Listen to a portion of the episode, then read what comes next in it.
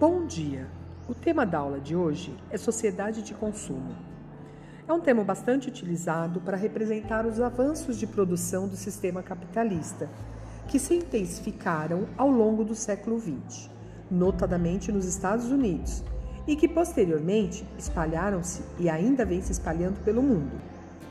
Nesse sentido, o desenvolvimento econômico e social é pautado pelo aumento do consumo que resulta em lucro ao comércio e às grandes empresas, gerando mais empregos, aumentando a renda, o que acarreta ainda mais consumo.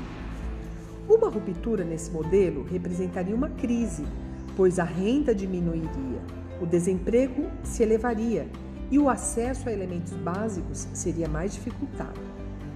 Uma das grandes críticas ao sistema capitalista é a emergência desse modelo suas raízes estão vinculadas ao processo de revolução industrial. Mas foi a emergência do American Way of Life, ou seja, jeito americano de viver, em 1910, nos Estados Unidos, que intensificou essa problemática. A consequência foi uma crise de superprodução das fábricas, que ficaram com grandes estoques de produtos sem o um mercado consumidor capaz de absorvê-los, gerando então a crise de 1929. Na época, para combater os efeitos da crise, o governo desenvolveu formas de intervir na economia e provocar o seu aquecimento em um plano chamado New Deal, ou seja, Novo Acordo. Consequentemente, para que as fábricas continuassem produzindo em massa, ou seja, em grande quantidade, e os produtos se difundissem, foram estabelecidos modelos de desenvolvimento pautados na melhoria de renda e no crédito facilitado, com o objetivo de ampliar ainda mais o consumo. Com isso, a crise econômica do século XX teve fim, mas uma problemática ainda maior se estabeleceu, pois o consumo pelo consumo é uma maneira contraditória e ineficaz de manter o desenvolvimento das sociedades. Tal dinâmica não se modificou mesmo com a retomada do modelo neoliberal a partir da década de 70 em todo o mundo. As críticas sobre a sociedade de consumo direcionam-se não apenas pela perspectiva econômica, mas também pelo viés ambiental. Afinal, um dos efeitos do consumismo é a ampliação da exploração dos recursos naturais para a geração de matérias-primas voltadas à fabricação de mais e mais mercadorias.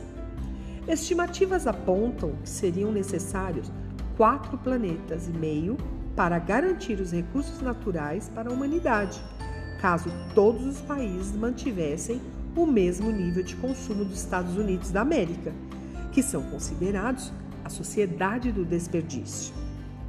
Com isso, há a devastação das florestas, e o esgotamento até mesmo dos recursos renováveis, tais como a água própria para o consumo, as florestas e o solo. Além disso, os recursos não renováveis vão contando os dias para a escassez completa, tais como as reservas de petróleo de diversos minérios utilizados para a fabricação dos mais diferentes produtos utilizados pela sociedade.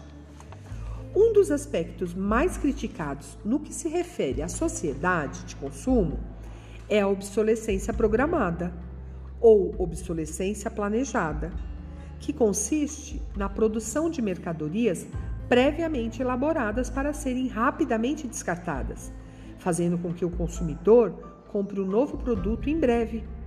Assim, aumenta-se o consumo, mas também aumenta a demanda por recursos naturais e maximiza a produção de lixo, elevando ainda mais a problemática ambiental decorrente deste processo. Com isso, além da adoção de políticas sociais de controle ao consumismo exagerado, é preciso encontrar meios econômicos alternativos ao desenvolvimento pautado no consumo. Não obstante, faz-se necessária também a promoção de políticas de reciclagem além da reutilização ou reaproveitamento dos produtos não mais utilizados, contendo assim a geração de lixo e a demanda desenfreada por matérias-primas. Muito obrigada pela atenção de vocês. Dentro em breve eu uma, colocarei umas questõezinhas sobre esse assunto. É importante vocês lerem com atenção, tá bom? Porque as perguntinhas estarão diretamente ligada, ligadas à sociedade de consumo, tá? Obrigada, um beijo grande, até mais tarde.